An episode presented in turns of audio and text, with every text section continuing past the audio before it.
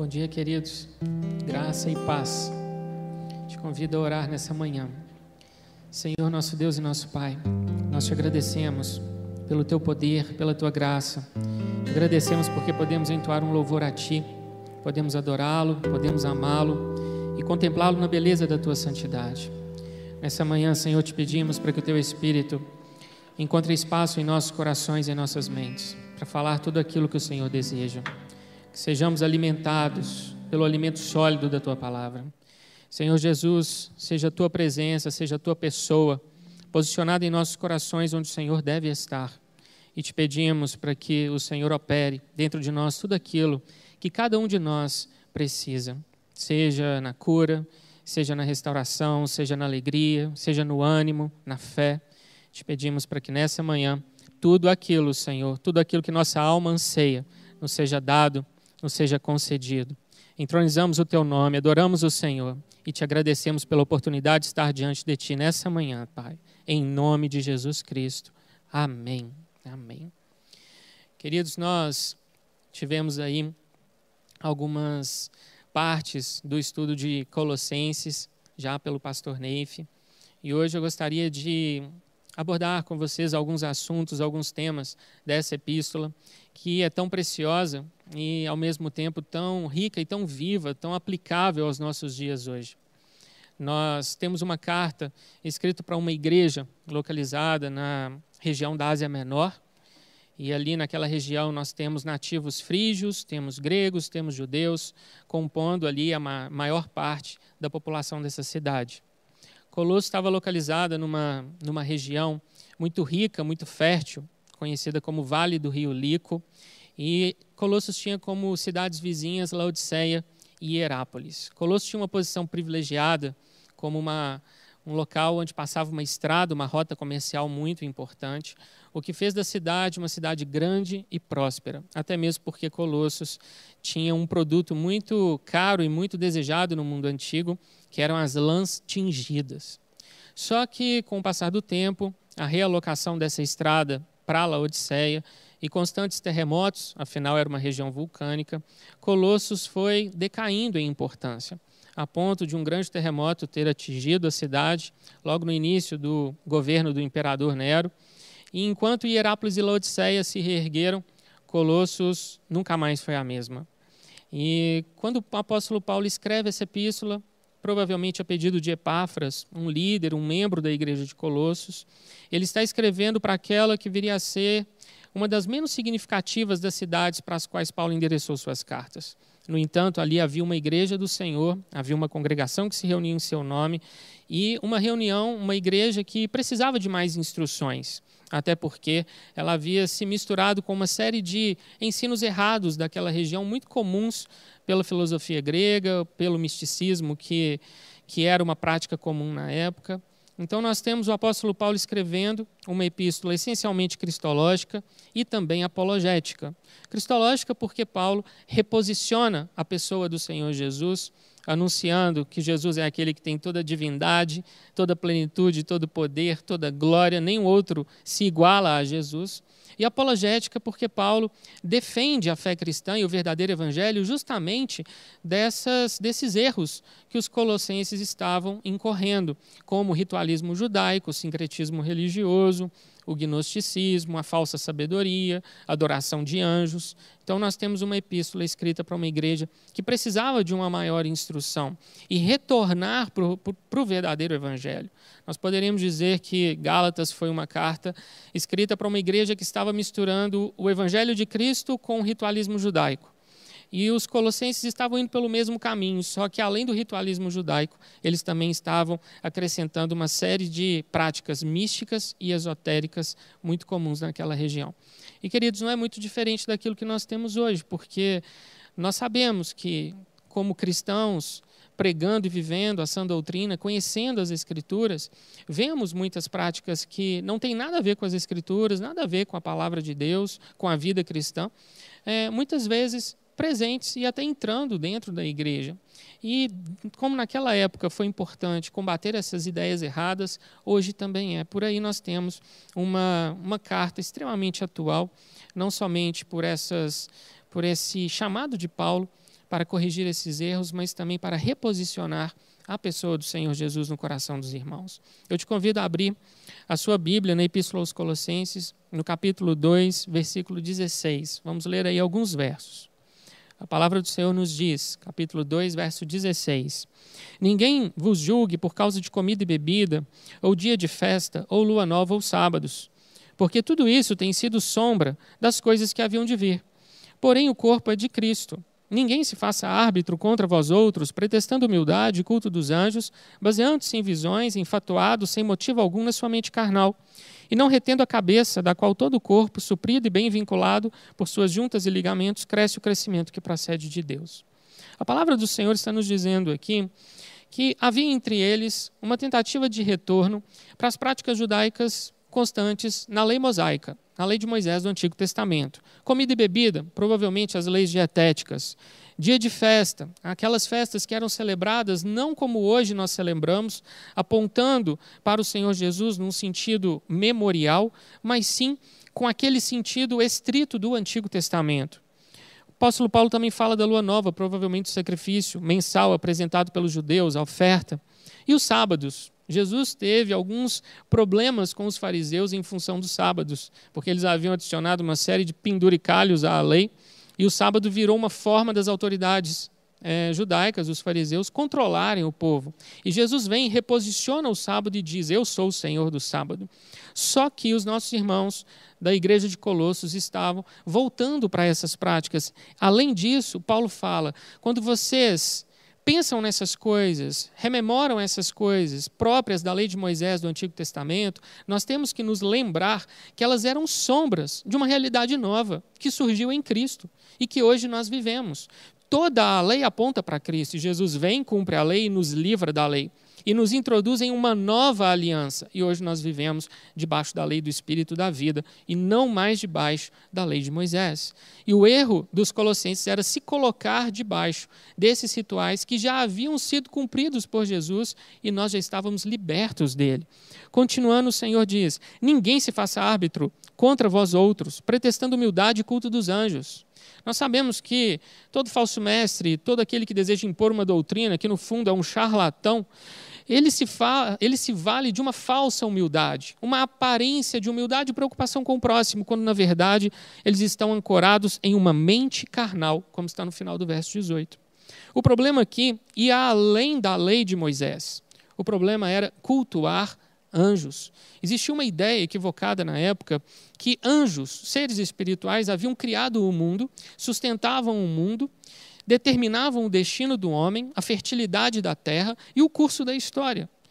E naquela região, ouvindo falar de Jesus, Jesus foi colocado como um entre vários, como se ele fosse um desses seres espirituais que criaram a terra e que mantinham a terra. Quando, na verdade, a divindade do Senhor Jesus não é dividida com ninguém mais. Então o apóstolo Paulo diz: olha, essas pessoas elas estão se baseando em visões, estão cultuando seres que não deveriam ser adorados.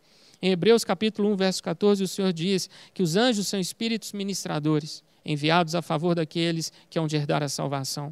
Portanto, nós não devemos orar para eles, não devemos cultuá-los nem adorá-los, não devemos reivindicar a autoridade deles sobre nossas vidas. Quem tem o papel de ordenar a anjos para nos guardar e nos proteger do mal é somente Deus.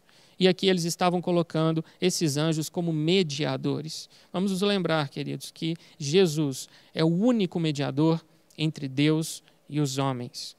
Muitas vezes, isso acontece hoje na nossa cultura, nós vemos esse sincretismo no Brasil, quando uma série de ídolos, uma série de pseudodeuses e espíritos elevados, coisas desse tipo, são colocados entre nós e Deus quando na verdade a palavra diz que não existe espaço para nenhum outro, somente Jesus deve ser adorado. E ele mesmo diz no Evangelho de João: Se pedirdes alguma coisa ao Pai em meu nome, eu o farei. E se me pedirdes alguma coisa em meu nome, eu farei para que o Pai seja glorificado. Portanto, não há na palavra de Deus qualquer abertura para que nós coloquemos outros nomes, outros seres, outras pessoas como mediadores entre nós e Deus. Apenas Jesus Cristo cumpre esse papel. E a beleza aqui, queridos, é o fato de que Paulo, ele enaltece o Senhor Jesus, dizendo: não há outro como ele, ele é o cabeça, nós somos o corpo. supridos e bem vinculados por suas juntas e ligamentos, e crescemos o crescimento que procede de Deus. Enquanto todos esses esse misticismo, esse ritualismo estavam colocando os colossenses debaixo de um espírito de intimidação, eles já não sabiam mais como cumprir tantas regras, com o quem que eles deveriam adorar, como eles deveriam adorar. Jesus vem e torna tudo claro.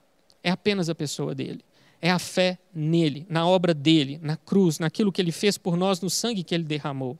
Ele é o cabeça e nós somos o corpo. Nisso, Colossenses se assemelha a Efésios. Sempre uma menção à igreja do Senhor e a vinculação do corpo, nós, igreja, uns com os outros e nós com Cristo.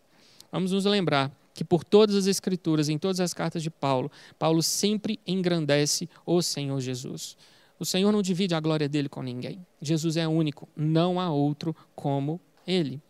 A palavra nos diz lá em Isaías, capítulo 9, verso 6, o seu nome será maravilhoso conselheiro, Deus forte, Pai da eternidade, príncipe da paz. Ele é, querido, a brilhante estrela da manhã, o primogênito dos mortos, o soberano dos reis da terra.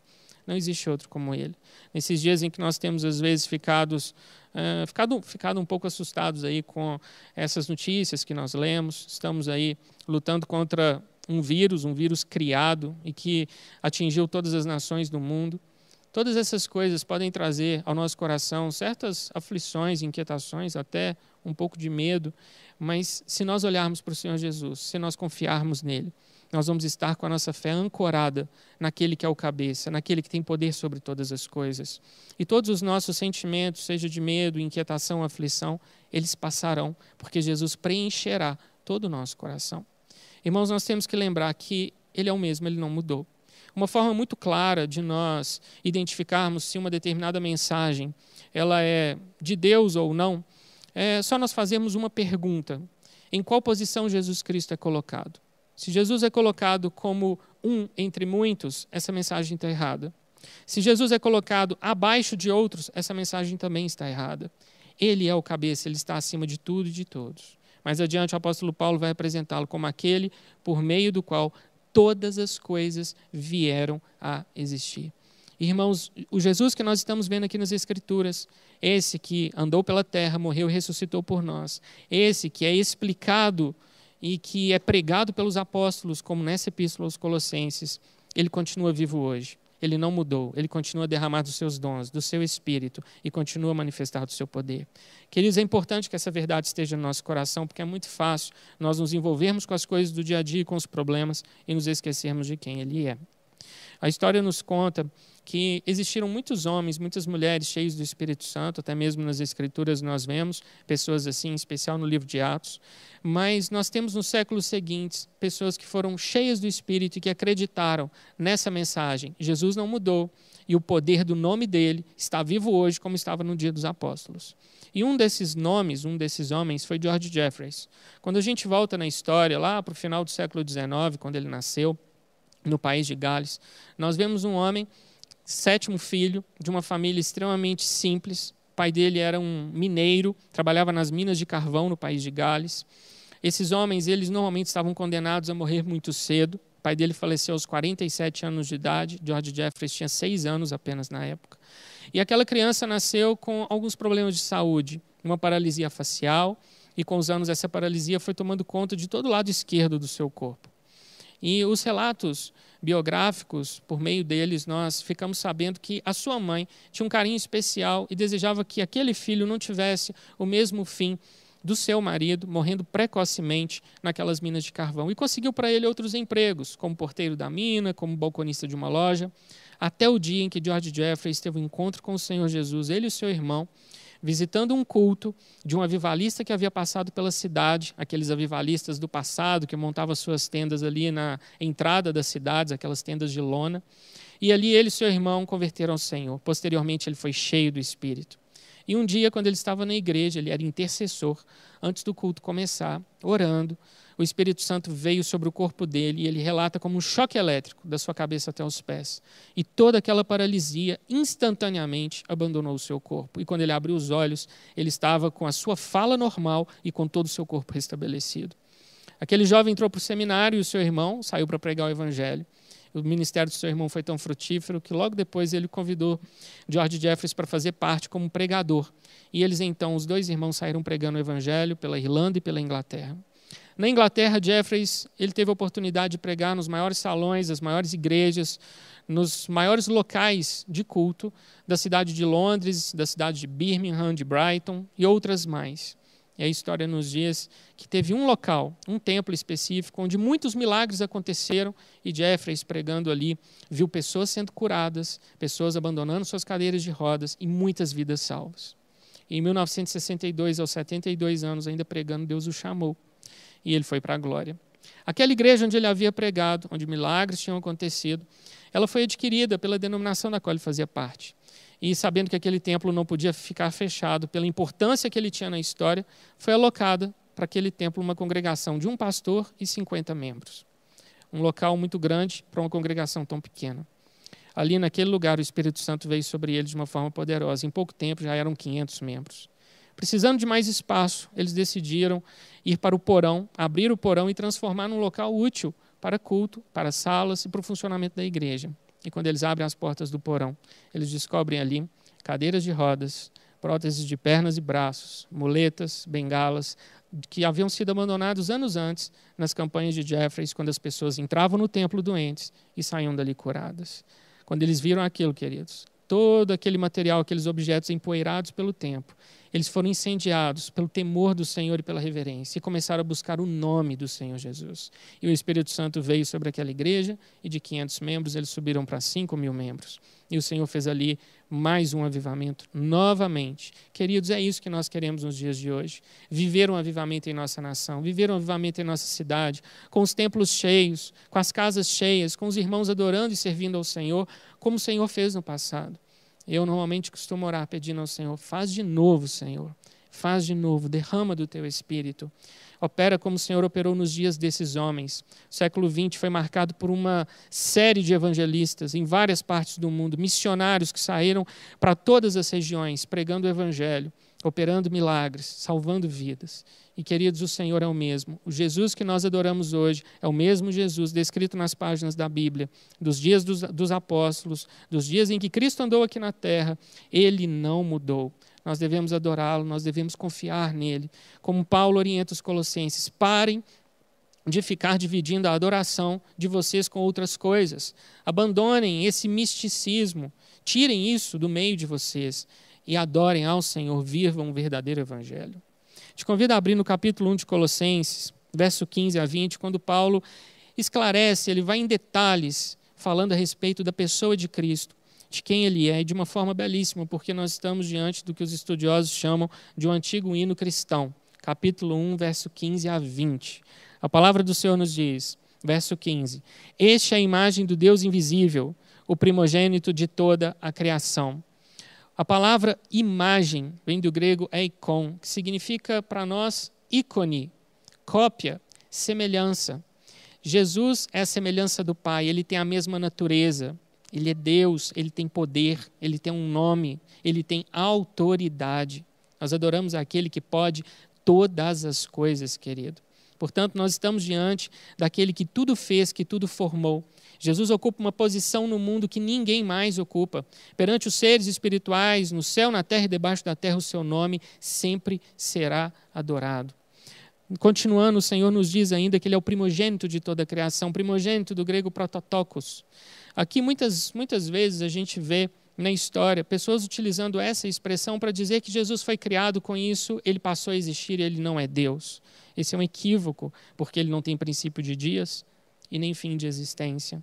O termo primogênito era muito conhecido, não só da cultura grega, como também da cultura hebraica. E Paulo se vale desse termo para explicar: olha, assim como nessas culturas, o primogênito é aquele que tem certos direitos e privilégios como filho, ele é o primeiro a nascer, portanto, ele herda uma parte maior, ele tem uma posição diferenciada. Jesus Cristo é o único que merece toda a honra e toda a glória. Ninguém se iguala a ele. Versículo 16: Pois nele foram criadas todas as coisas, nos céus e sobre a terra, as visíveis e as invisíveis, sejam tronos, sejam soberanias, quer principados, quer potestades. Tudo foi criado por meio dele e para ele. Em apenas um versículo, o apóstolo Paulo está resumindo os primeiros versos do Evangelho de João. No princípio era o Verbo, o Verbo estava com Deus, o Verbo era Deus, ele estava no princípio com Deus, todas as coisas foram feitas por intermédio dele, e sem ele, nada do que foi feito se fez. A palavra nos diz em Gênesis que o Espírito Santo pairava sobre a face das águas na, na hora, no momento da criação. E o Senhor nos diz que ele diz: haja luz e houve luz, haja separação de águas, seja criada a relva, os animais marinhos, as aves que voam nos céus. O poder que cria, o Logos, a palavra, é o Senhor Jesus. Jesus é o agente da criação. Querido, ninguém se iguala a ele. Dentro do problema que os colossenses enfrentavam, eles acreditavam que outras divindades tinham o poder criador e Jesus era só um entre eles. E Paulo reposiciona Cristo dizendo: não. Jesus é o único, só Ele tem poder para criar. Verso 17: Ele é antes de todas as coisas, nele tudo subsiste. O termo subsiste significa no grego manter unido. Jesus é aquele que mantém o universo unido em sua, em sua organização, em seu funcionamento. Nós sabemos que existem leis matemáticas, leis da física, que coordenam e mantêm o funcionamento do universo, são constantes. Quem mantém essas constantes é o Senhor Jesus. Ele mantém o universo coeso e sob os seus pés, sob a sua autoridade, sob o seu poder. A terra é o estrado dos pés do Senhor. Versículo 18: Ele é a cabeça do corpo, da igreja. Ele é o princípio, o primogênito de entre os mortos, para em todas as coisas ter a primazia. Ele é o primogênito, novamente, o primogênito dos mortos, o primeiro a ressuscitar. Mesma expressão, mesmo título, de Apocalipse capítulo 1 e de 1 Coríntios capítulo 15, quando Paulo diz que ele é a primícia dos que dormem.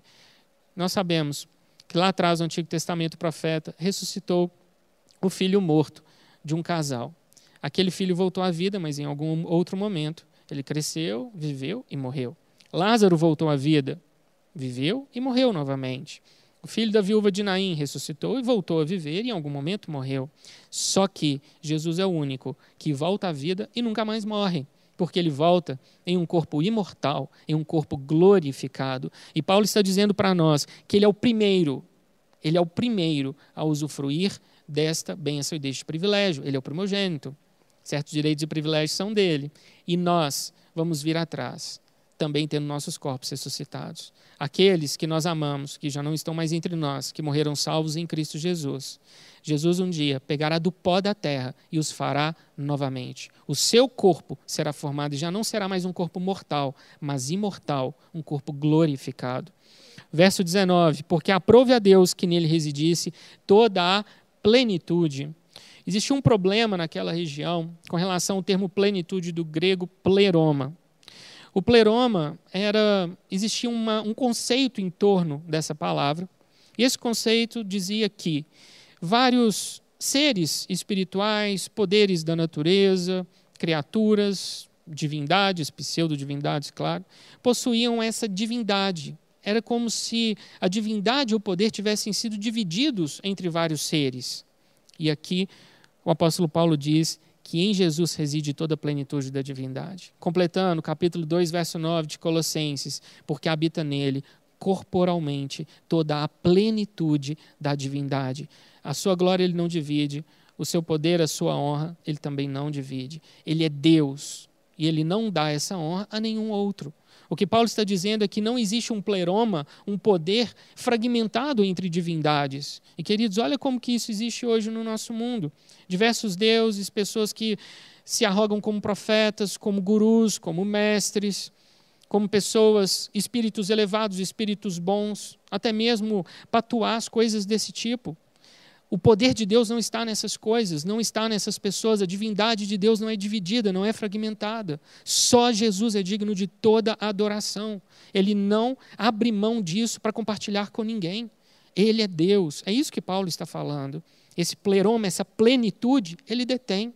E em Efésios, a palavra nos fala que a igreja é a plenitude de Cristo. Nós só somos plenos porque estamos ligados a Ele. Sem Ele, nada somos. Se hoje nós podemos orar com poder e autoridade, o poder e autoridade são dele. Se nós hoje podemos amar, é porque Ele nos amou primeiro. Se hoje podemos praticar atos de misericórdia, piedade, bondade, é porque o Espírito dele está em nós, gerando uma nova natureza, porque por nós mesmos nada podemos fazer. Versículo 20. E havendo feito a paz, pelo sangue da sua cruz, por meio dele, reconciliasse consigo mesmo todas as coisas, quer sobre a terra, quer nos céus. Ninguém derramou o seu sangue pela humanidade para reunir todos em um só corpo, como Jesus Cristo fez. Ele é único. Ele morreu, ele veio à terra para morrer por nós. E ele ressuscitou e hoje vive para sempre. Portanto, querido, toda plenitude, glória e honra deve ser dada somente a ele. Nenhum outro detém nem essa honra, nem essa glória. E querido Jesus, ele se importa com aquilo que é importante para você. A partir do momento que nós temos um relacionamento com Ele, é uma via de mão dupla. Nós somos abençoados por Ele e nós o adoramos, nós honramos, nós o obedecemos, nós vivemos os seus mandamentos. Isso significa, queridos, que aquilo que para você é importante, aquele problema que está nas suas mãos, aquele sentimento que você quer se ver livre, aquela situação que precisa ser resolvida, ela se torna importante para Deus, Ele toma nas mãos dele e Ele faz por você aquilo que você não consegue. Há algum tempo atrás, eu tinha um carro e eu tinha decidido colocar esse carro à venda. E eu me lembro de fazer uma pesquisa na internet e não fiquei assim muito satisfeito com o que eu vi, com os anúncios que eu que eu que eu li não. Tinham anúncios ali de carros anunciados há 20 dias, 30, 3 meses, 6 meses. Eu decidi sair, dar uma conversada com algumas pessoas no mercado e eu apurei que realmente aquele modelo não era assim muito fácil de vender e o mercado não estava muito bom na época. E eu lembro que eu cheguei em casa, eu coloquei aquele carro diante do Senhor e falei: Deus, eu preciso vendê-lo, mas eu peço para que o Senhor tome isso nas suas mãos. Eu peço para que o Senhor venda esse carro por mim. E tendo encontrado uma loja, eu coloquei aquele carro na loja. Era uma sexta-feira, uma sexta-feira de manhã, 8 horas da manhã. Ele foi deixado ali para ser fotografado, anunciado e vendido. E eu falei com o Senhor, Deus, eu não estou deixando esse carro nas mãos de um vendedor, eu estou deixando nas suas mãos. E eu te peço para que esse carro seja vendido em menos de um mês. É a minha oração que eu faço ao Senhor. E eu não vou ficar orando a respeito disso, eu estou entregando nas suas mãos. Isso era numa sexta de manhã. Onze dias se passaram, uma terça-feira, de madrugada, eu estava, claro, dormindo, e eu tive um sonho. Nesse sonho, o Senhor falou comigo da seguinte forma: eu vi o meu carro, ele estava como se fosse num salão, um salão de carros, e ao redor dele andava um homem. E esse homem andava calmamente, olhando, observando, às vezes ele agachava, tocava no carro, como se ele estivesse analisando para fechar um negócio, para comprar alguma coisa nesse sentido. Ele observava o carro minuciosamente. E enquanto eu via aquela cena, eu ouvi o Senhor falando comigo: vão fazer uma oferta no seu carro. Não aceite essa oferta. Negocie. Você vai propor um valor e o negócio vai ser fechado nesse valor. E o seu carro vai ser vendido até o final dessa semana. Queridos, normalmente quando o Senhor fala comigo assim em sonho, quando o Senhor me dá uma palavra tão direta, eu acordo de madrugada, eu oro ao Senhor, mas eu confesso que nesse dia a cama estava muito gostosa e o sono estava profundo. Continuei dormindo Acordei de manhã cedo, comecei minha rotina normalmente. Quando era lá para as 10 da manhã, o vendedor, onde o carro estava anunciado, ele entra em contato conosco dizendo: Olha, tem um cliente olhando o seu carro e ele quer fechar negócio e ele fez uma oferta. A oferta dele era mais ou menos 10% do valor, abaixo do valor do anúncio. E eu lembro que eu e meu pai conversamos, oramos e fizemos uma contra-oferta, que ficava no meio do caminho nem o valor do anúncio, nem o valor dele, a metade. E com isso, quando fizemos a contraoferta, ele aceitou, como o Senhor havia dito no sonho. Não feche no primeiro valor, negocie, será fechado no valor que você propuser. Só que era terça-feira. O Senhor tinha dito que o negócio seria fechado até o fim da semana. Todos os trâmites de documentos, todos os trâmites legais foram acontecendo nos dias seguintes. Sexta-feira à tarde, o carro já estava legalmente transferido e vendido. O Senhor tinha dito: até o final dessa semana, seu carro será vendido. Foram, queridos, 11 dias para o negócio fechar, 14 dias para tudo se concluir. E eu havia pedido, Senhor, que seja vendido com menos de um mês. Irmãos, quando nós é, buscamos o Senhor e exercitamos a nossa fé, aquilo que para nós às vezes é um problema ou uma situação simplesmente, Ele toma para si. e ele resolve por nós. Ele chama para si a responsabilidade. Portanto, não existe ninguém que faz isso. Ninguém que pode atuar em tantas esferas, movendo tantas pessoas, circunstâncias, como ele. E ele faz isso por mim e por você. Se nós confiarmos, se nós tivermos com ele um relacionamento de fé, ele vai nos honrar, ele vai nos abençoar. E isso não é para alguns, não, queridos, é para todos nós. E é essa verdade que o apóstolo Paulo procura ensinar para os cristãos de, da cidade de Colossos. Parem de misturar a fé de vocês com outras coisas. Abandonem esse sincretismo. Adorem ao verdadeiro. Saiam de debaixo dessa intimidação desses poderes espirituais que querem só roubar aquilo que vocês já possuem como herança e direito em Jesus Cristo. Não divida sua fé com nenhum outro. Te convido a abrir no capítulo 3, versículo 2. A palavra do Senhor diz: Pensai nas coisas lá do alto, não nas que são aqui da terra. Irmãos, o que, que isso significa? O Senhor está dizendo para nós que nosso pensamento, nossos sentimentos, nossos anseios, nossos planos devem ser submetidos a Ele. Nós devemos colocar tudo debaixo da aprovação dele. Apresentar tudo que temos para Ele. As coisas boas, seja a nossa gratidão, porque Ele espera a nossa gratidão, sejam as nossas dificuldades, as nossas impossibilidades. Eu me lembro de uma vez que eu estava numa situação de muita dor, estava com as minhas mãos inchadas, estava com pontadas muito fortes nos meus membros inferiores, em especial no fêmur. Eu estava com uma dificuldade muito grande de andar, de ficar de pé. É, meu corpo todo inflamado. E esse estado é um estado que tira até a nossa concentração, porque a dor ela, ela remove até a nossa capacidade de raciocinar normalmente. Eu me lembro que eu estava um dia assim, era de manhã na minha casa, e eu orei ao Senhor e falei: Deus, agora eu não consigo fazer nada. Eu não consigo digitar, eu não consigo andar, eu não consigo nem falar direito. Deus, como é que eu vou ser útil para o Senhor? Como é que eu vou fazer a tua obra estando do jeito que eu estou? E o Senhor falou comigo: abra a Bíblia e leia.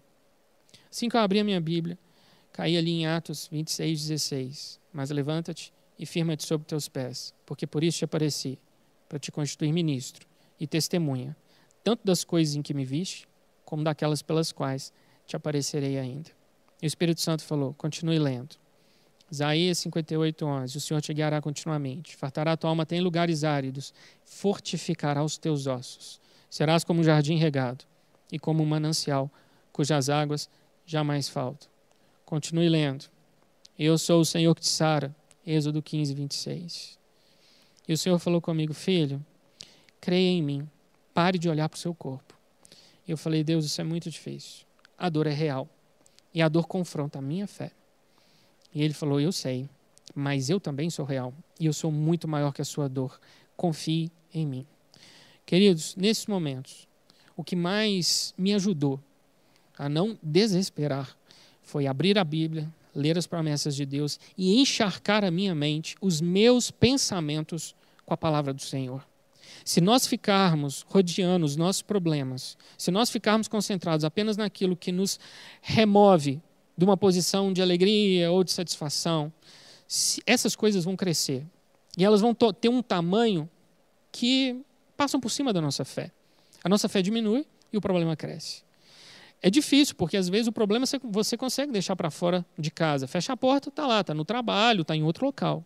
Só que às vezes o problema está ali, dentro da sua casa, às vezes no seu próprio corpo, nos seus relacionamentos mais íntimos. Queridos, nós precisamos nos encher do Espírito Santo, nos encher da pessoa de Cristo. É Ele, somente o Jesus, somente Jesus, que pode nos dar aquilo que nós precisamos. E Paulo está dizendo isso. Pense nas coisas que são do alto, não nas que são aqui da terra. Parem de se guiar por esses temores, por essa inquietação que esses poderes espirituais do mal estão colocando sobre vocês. Olha a situação que nós estamos vivendo hoje, queridos. Nós estamos esperando pela recuperação da nossa economia. Estamos orando pela libertação dos males do Brasil, de um socialismo que vem desde a era Vargas. Nós estamos debaixo de uma situação muito difícil em termos políticos.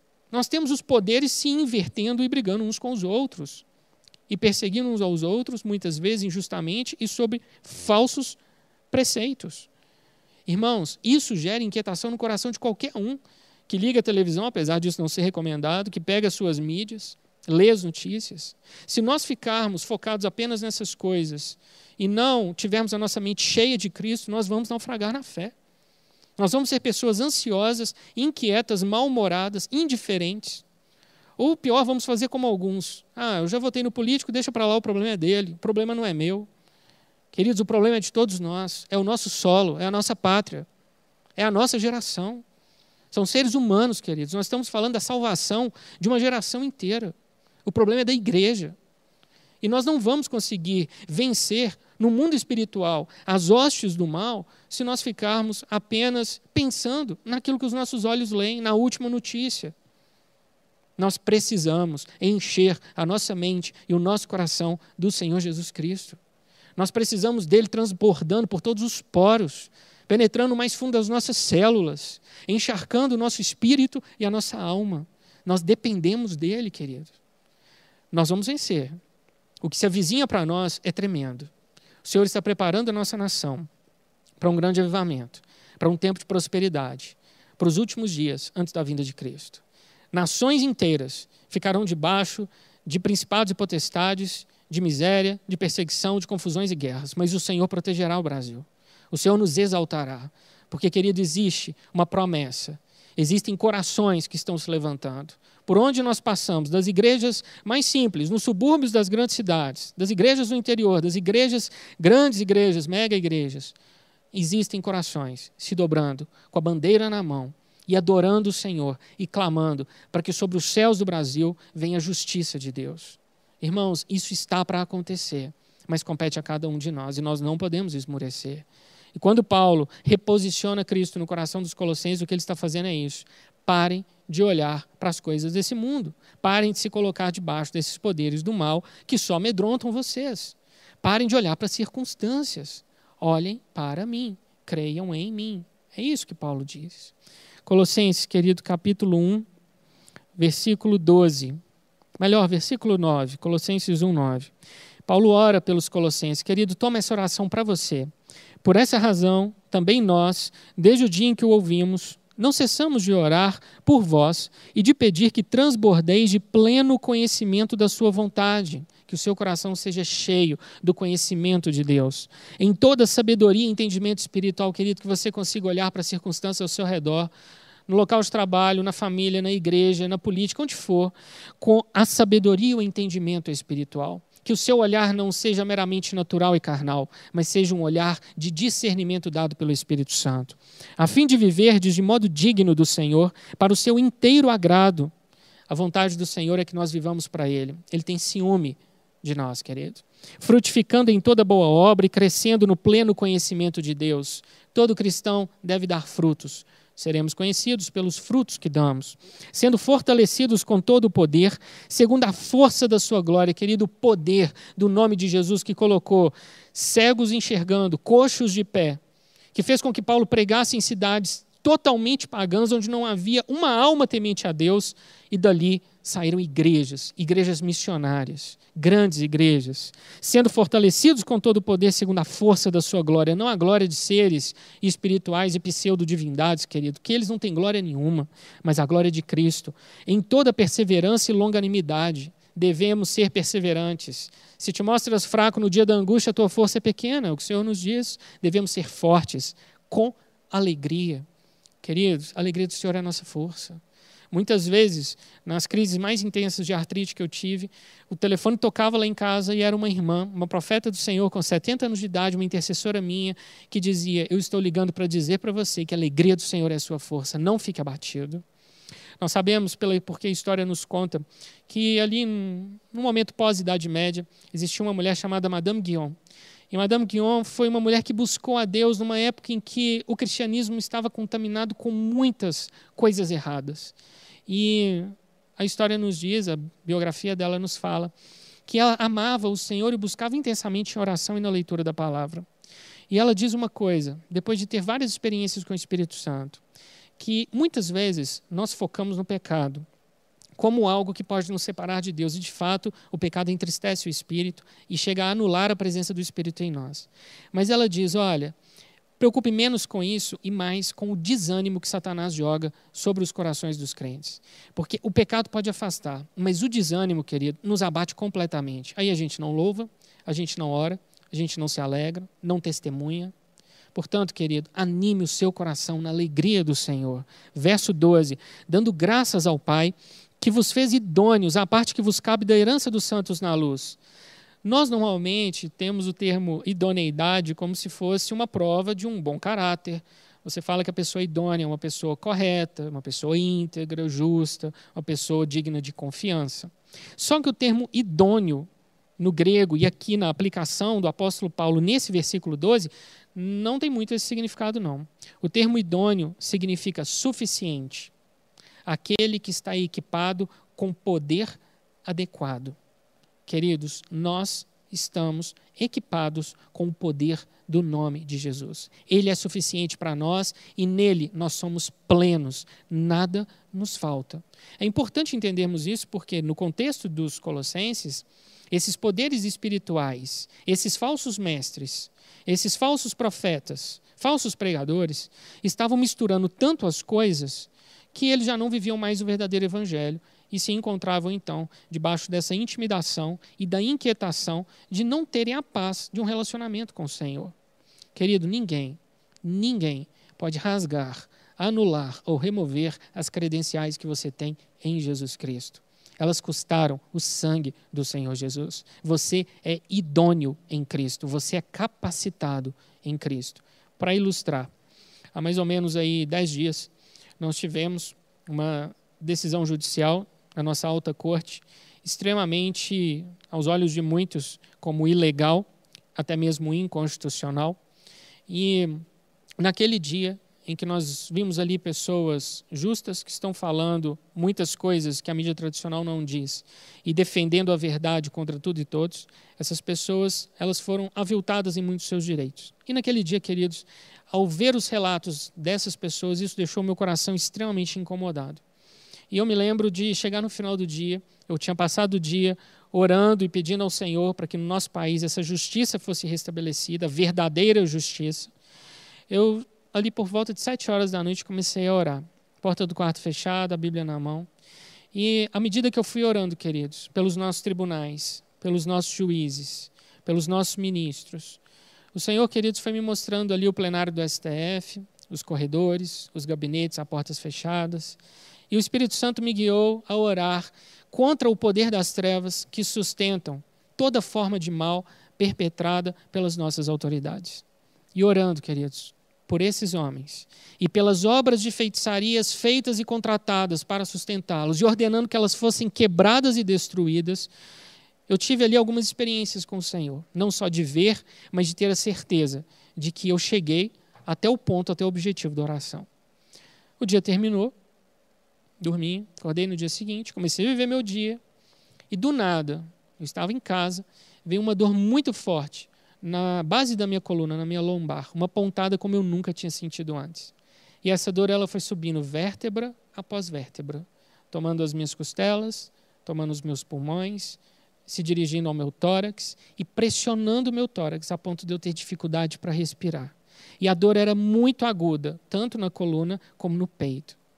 E queridos, eu tomei relaxante muscular, eu fiz compressa com bolsa de água quente, eu orei, Senhor, tira isso de mim. E nada aconteceu. E o dia foi passando e a dor foi ficando mais intensa. Então, queridos, eu fiz uma oração de fé. Orei, olhei, me, me dirigi à, à própria dor, se ela fosse uma pessoa, e falei assim: em nome de Jesus, eu quero que você saia agora do meu corpo.